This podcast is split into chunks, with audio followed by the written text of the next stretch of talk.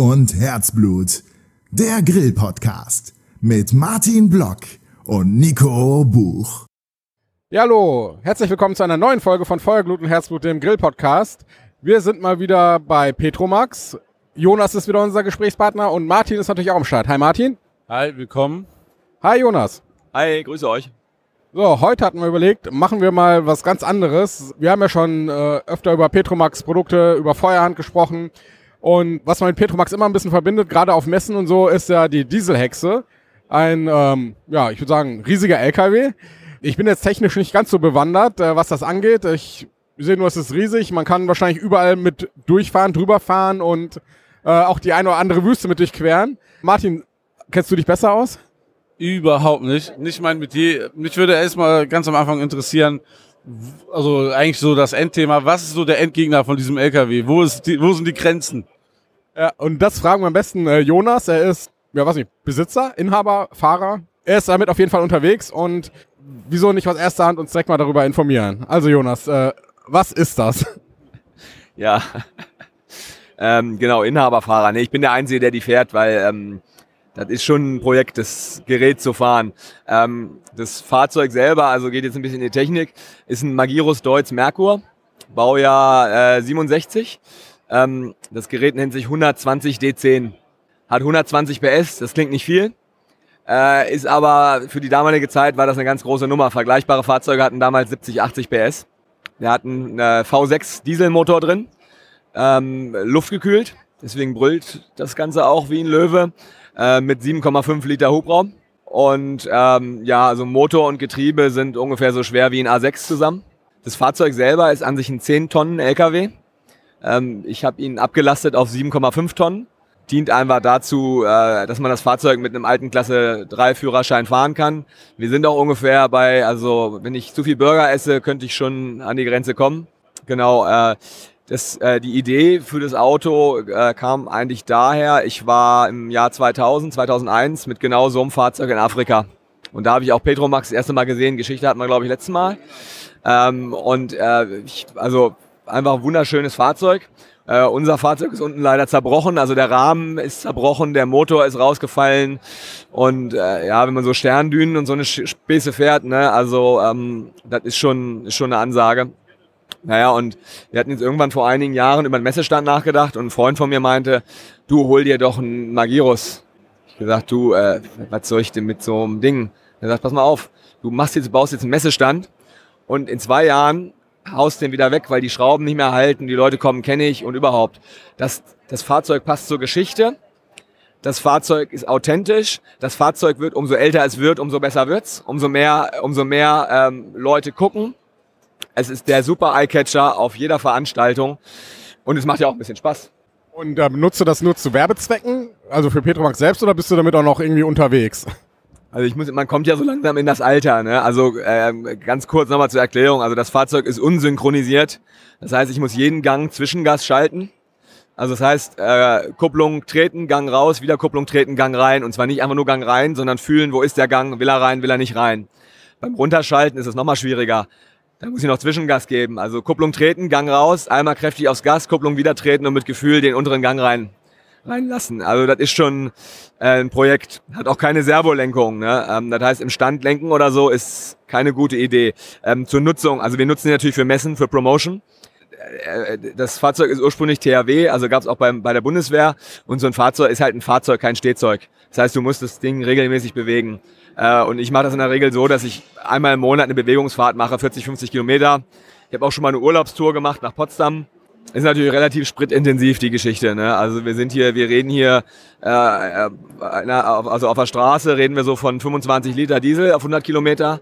Und im schweren Gelände kann das auch mal 100, 110 Liter sein. Ne? Also äh, je nachdem, wie ich dann den Reifendruck ablasse und was ich da ernsthaft befahre. Ne? Und jetzt, du bist ja von Magdeburg hier hingekommen nach Köln. Wie weit ist das und wie oft musstest du tanken? Äh, äh, wir sind 420 Kilometer. Der Tank ist relativ großzügig. Also ich habe insgesamt, glaube ich, 280 Liter an Bord. Äh, da kommt man schon, kommt man schon ein bisschen weit mit. Aber der Tankwart freut sich immer, wenn man ankommt, guckt nicht schon, hey, hey, weiß schon, ja, gleich geht wieder 380 äh, Euro oder was das dann ist rein. Und mal so eine buchhalterische Frage. Ist das äh, ein Dienstwagen oder äh, wie ist das so im Firmeninventar verbucht? Ja, ist ein Dienstwagen. Also die 1%-Regel läuft nicht drauf. Ich hatte mal, wir hatten mal irgendwann eine, eine Steuerprüfung, muss ich sagen, war sehr nett. Also kann ich an dem Punkt echt nur sagen, also mit Leuten nett redet, kriegt man auch eine nette Antwort. Und die Dame meinte, na traurig, also ihre Spritverbräuche, das ist aber schon ein bisschen merkwürdig, das glaube ich Ihnen aber nicht. Dann meine ich, kommen Sie mal mit. Nicht zu der, also extra eine Halle für die, Diesel, für die Dieselhexe. Zu der Halle gegangen, machte das Tor auf. Ich meinte, äh, noch irgendwelche Fragen? Oh. Nee, ist schon, äh, glaube ich Ihnen, ist in Ordnung. Ne? Okay, also der Fahrkomfort, hast du gerade gesagt, ist ein bisschen, ähm, ist viel Handarbeit mit dem ganzen Schalten und so. Und hinten ist da so ein riesiger Aufbau drauf. Ähm, was ist denn so innen drin? Ist das äh, so ein bisschen wohnmobilmäßig oder ist es reine Lagerfläche für die Produkte, wenn ihr zu den Massen, Messen fährt? Oder ähm, wie sieht es innen drin aus? Äh, der ist, also der Koffer ist komplett ausgebaut äh, als Wohnmobil. Das heißt, äh, da ist ein Bett drin, da ist eine Kompressorkühlbox drin, da ist eine Standheizung drin, äh, da ist eine Spüle mit Wasser drin, äh, ein, ein Grauwassertank, alle, also alles außer eine Toilette. Muss ich nicht unbedingt haben, dass ich mich da irgendwo reinsetze. Ähm, ja, äh, ansonsten ist der wirklich komplett ausgestattet. War er auch schon, als wir ihn gekauft haben. Äh, wir haben halt nur nochmal überarbeitet, nochmal, weiß nicht, Batterie umgebaut, Standheizung neu verlegt äh, und das ist halt immer, hast immer was zu tun an dem Fahrzeug, ne, weil das die, die, die rostet dann einfach schneller als ihr Schatten. Ne? Also äh, du, du bist vorne fertig und denkst dir, alles toll. Und denkst dir, was ist denn das für eine komische Blase? Hinten drückst du drauf, rums, Rost. Ich doch letztes Jahr abgeschmiert, lackiert. Wie kann denn das sein? Ich weiß es auch nicht. Ne? Ist halt einfach ein riesiger, riesiger äh, Stahlapparat. Eine Dauerbaustelle quasi. Ja, ich sag mal, also wenn ich so aussehe, wenn ich 51 bin, würde ich mich freuen, glaube ich. Ja, aber es ist schon, also du hast schon immer irgendwas dran. Ne? Ähm, ich hatte neulich einen Freund von mir, hat einen Mercedes, ähnliches Modell, nur zehn Jahre jünger. Und der wollte unbedingt Geld sparen. Und wir sind irgendwie hoch äh, Richtung Jever gefahren. Da ist irgendwie einer, der macht immer für uns so ein bisschen Reparatursachen und so. Und er hat seinen Mercedes gehabt und meinte, du Jonas, ich kann doch die Dieselhexe hochfahren, äh, dann spare ich mir Spritgeld. Ja, Steffen, bist du schon mal unsynchronisiert gefahren? Ja, ja, zeig mir nochmal.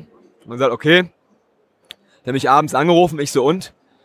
Ich komme mir vor wie ein Maschinist, meinte er ich habe mich schon gefragt, ob ich vorne eine Klappe aufmachen muss und Kohle reinwerfen muss, ja. Äh, ja, ist halt ein Unterschied, ne? Also, äh, das ist halt, äh, die Technologie von dem Fahrzeug ist halt einfach nochmal einen Zacken älter, ne? Die Konstruktion vom Fahrerhaus ist aus den 40er Jahren und das merkt man auch, ne? Also das ist jetzt, äh, man muss schon mit Herz und Seele dabei sein, wenn man so ein Teil jetzt, wenn ich mir zum Beispiel statt einem Wohnmobil äh, so eine Dieselhexe, so ein vergleichbares Modell kaufen würde, dann müsste ich schon äh, stark, ja technisch wahrscheinlich veranlagt sein, irgendwie, dass ich da Spaß dran habe, rumzuschrauben.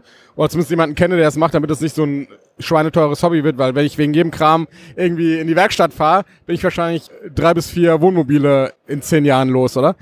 Ja, das stimmt schon. Also man sollte schon technisch affin sein. Ähm, aber das, ich meine, das ist, also äh, soll nicht blöd klingen, aber es ist Russentechnik. Also äh, wenn irgendein Gummi kaputt ist, dann kannst du dir halt ein Stück Gummi besorgen, per Bunan, schneidest das mit einem Cuttermesser zu, steckst das rein und das funktioniert in der Regel. Ähm, äh, die Teile gibt's fürs Fahrzeug noch relativ gut. Ähm, man sollte technisch affin sein. Was das Schöne halt ist, also ich habe ja so ein Autofable, ich habe noch andere Spielzeuge, aber ähm, mit der Dieselhex ist es einfach so, du fährst durch die große Stadt, da ist irgendwo ein Platz, wo Party ist, vor dir steht ein Ferrari, und du fährst hinter dem Ferrari her und fragst anschließend die Leute, habt ihr den Ferrari gesehen? Wieder war ein Ferrari? Ich habe dieses riesige Ding gesehen. Ja, und das macht halt schon, macht halt schon Spaß. Ich hatte mal einen, der ist gegen Laternenpfahl gelaufen. Der hat sich umgedreht, Maul auf den Pfeil und rums gegen Laterne gelaufen. Ne? Also. Was hast du als nächstes damit geplant? Also der nächste Trip oder gibt es noch irgendwas, was umgebaut wird? Kann man da schon was erzählen? Ähm, ich, ich, hab, ich war aber nicht mit dem Fahrzeug. Ich war vor zwei Jahren in der Mongolei, wollte ich schon immer mal machen. Ähm, ich bin ja letztes Jahr Vater geworden, also im Augenblick ist das, ist das relativ ruhig. Ähm, ich, ich würde einfach ganz gerne mal, also so ein bisschen mehr würde ich in den Campingbereich gehen, dass ich auch mal sage, ich fahre mal an die Ostsee hoch. Ähm, ich würde auch ganz gerne mal, äh, ähm, also hoch Richtung, was, was irgendwie früher Schlesien war, wunderschöne Gegend da oben. Ähm, könnte ich mir gut vorstellen, sowas nochmal zu machen, aber ich muss wirklich zugeben, also jetzt auch geht's jetzt hart auf die 40 zu. Und ähm, wenn man 20 ist, kann man auch mal so einen Reifen wechseln. Ne? Also ich kann den Reifen alleine nicht wechseln. Wir reden hier mit Felge von 120 Kilo Eigengewicht. Ne? Äh, den, den wuppst du nicht mal eben da drauf und sagst, ich schraube hier mal lustig die, die, äh, die Muttern fest und dann hat sich das. Ne? Ähm, also schon man, wir haben auch jetzt sehr umgebaut, hier sind Luftfedersitze vorne drin und so eine Scherze. Aber 400 Kilometer am Stück zu fahren ist schon, also du musst halt hochkonzentriert sein. Ne? Weil wenn du halt nicht aufpasst, dann macht neben dir Knack und dann ist der Golf weg. Ne? Also in Zukunft eher kleinere Campingtouren statt irgendwie mal so eine komplette Weltreise äh, oder könntest du dir das auch noch vorstellen, irgendwie vielleicht kurz vor der Rente oder wenn du in Rente gegangen bist, falls man das als Unternehmer überhaupt macht, da nochmal so eine größere Reise mitzuplanen oder ist das einfach zu unkomfortabel und gibt es da angenehmere Möglichkeiten, da durch die Gegend zu reisen? Also ich könnte mir das schon durchaus vorstellen. Ich muss aber sagen, ich habe eine ganze Menge irgendwie so freakige Freunde, die wirklich also merkwürdiges Zeug unternehmen. Äh, ein Kumpel von mir zum Beispiel ist, diese Tour, wo ich in der Mongolei dabei war, der ist von Magdeburg nach Tokio gefahren mit einem russischen Geländebus von 1970. Äh, und wenn man so eine Freunde hat, äh, dann sagt der Jonas nochmal, Mongolei, wollte ich schon immer mal angucken. Kirgisien, Tadschikistan, ja, geil, gucke ich mir an. Komme ich zum Flughafen, bin zwei Wochen unten, äh, muss dann nicht, koche dann und dann, dann passt die Nummer. Ne? Also ähm, ja, aber generell könnte ich mir schon vorstellen, nochmal zu machen. Ja, Martin, äh, du als Ferienhausbesitzer, äh, könntest du dir so ein mobiles Reisen mit so einem Teil auch vorstellen oder äh, bist du lieber auf deiner Homebase und grillst da schön? Ähm, ich bin da eher gesitteter. Also ich bin dann vielleicht auch eher so der Typ, der sich einen Bulli holen würde oder sowas, was Kleines. Und dann mit Zellcampen.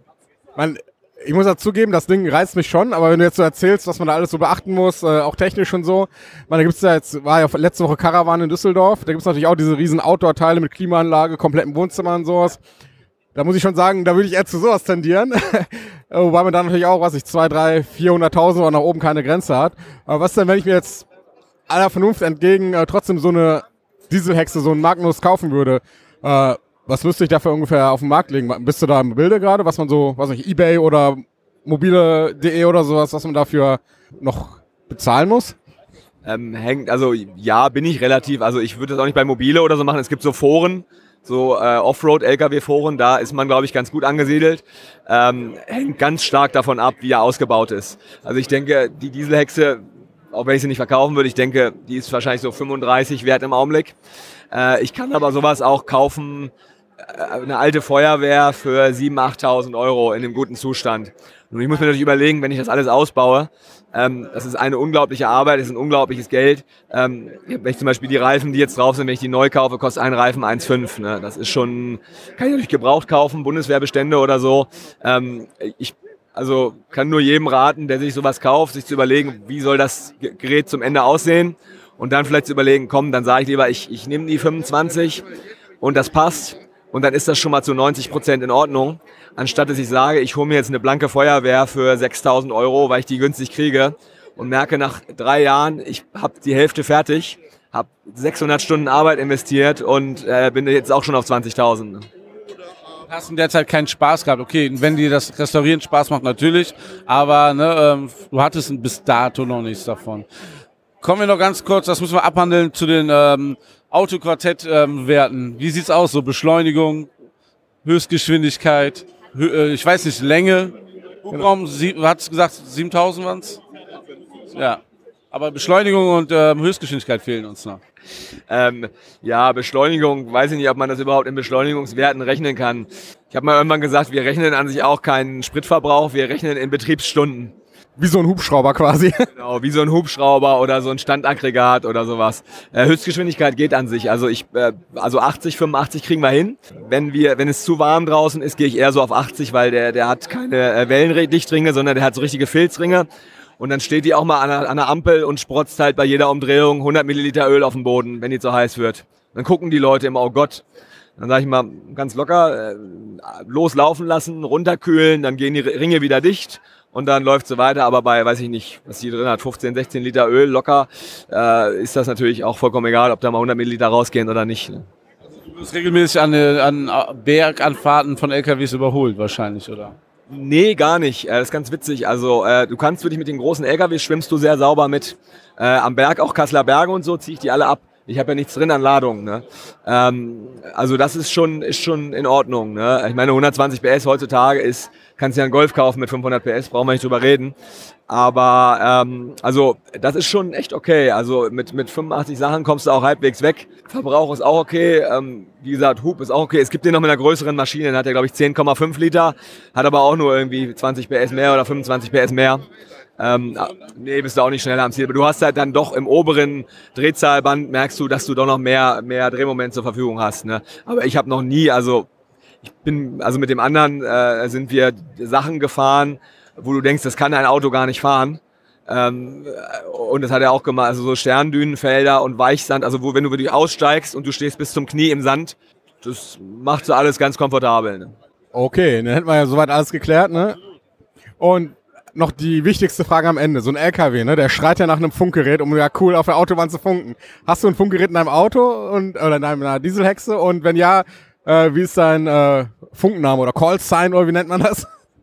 Nee, habe ich nicht. Man würde auch, glaube ich, nichts verstehen bei der Lautstärke des Motors. Aber ich muss gestehen, ich habe eine Rückfahrkamera. Oh, das hätte ich jetzt nicht erwartet, aber nicht schlecht. Ja, dann würde ich sagen, äh, hätten wir ausgiebig über die Dieselhexe gesprochen. Äh, vielen Dank für die Einblicke in dieses äh, ja doch schon Höllengefährt. Und ja, auf jeden Fall eine gute Heimreise nach Magdeburg. Wann geht's los? Mittwoch wahrscheinlich wieder, oder? Nee, ich werde morgen Abend hier über den äh, Stand fahren, den Nachbarstand mit einreißen. Nee, wir, ja, morgen, morgen Nachmittag kommt der Messebauer kurz vor Schluss, baut so ein bisschen die Setting ab und dann fahre ich raus und fahre dann relativ schnell zurück, weil ich möchte äh, Donnerstag, Mittwoch werde ich fahren den ganzen Tag und möchte Donnerstag fit im Büro sein. Ähm, also morgen zurück. Ich schlafe dann in der Dieselhexe, ist kein Problem. Bier ist im Kühlschrank, läuft und dann passt das. Falls du noch einen Burger auf dem Weg brauchst, sag Bescheid. Ne? ich habe Bilder auf Facebook gesehen auf dem Hinweg, da warst du, glaube ich, bei der fetten Kuh schon mal. Kannst ja auf dem äh, Heimweg auch noch mal ein bisschen Proviant einpacken. Ja, die wollte ich schon immer mal machen. Die guckten auch alle ganz komisch. Ähm, äh, von vorne kam dann auch, ich bin eine Seitenstraße abgebogen, dann kam von vorne so ein krassen Dreiern BMW. Die meinten, ich müsse jetzt zurückfahren. Äh, nachdem ich dann so einen halben Meter an sie rangefahren bin und die, einmal das Horn angemacht habe, haben sie dann doch gemerkt, das wird nix. Äh, das war schon, war schon lustig, wenn du in der Kurve zweimal äh, wieder zurück musst, um um die Kurve zu kommen. Okay, ja, dann äh, vielen Dank für die Infos und ähm, ja, wie gesagt, gute Heimfahrt. Tschüss. Gute Heimfahrt, noch gute Messetage hier am schönsten Stand der ganzen Messe, muss man ja mal ehrlich noch sagen, schnell. Und ähm, ja, vielen Dank, dass du Zeit für uns hattest. Ja, danke für die Blumen und euch auch noch ganz viel Spaß hier.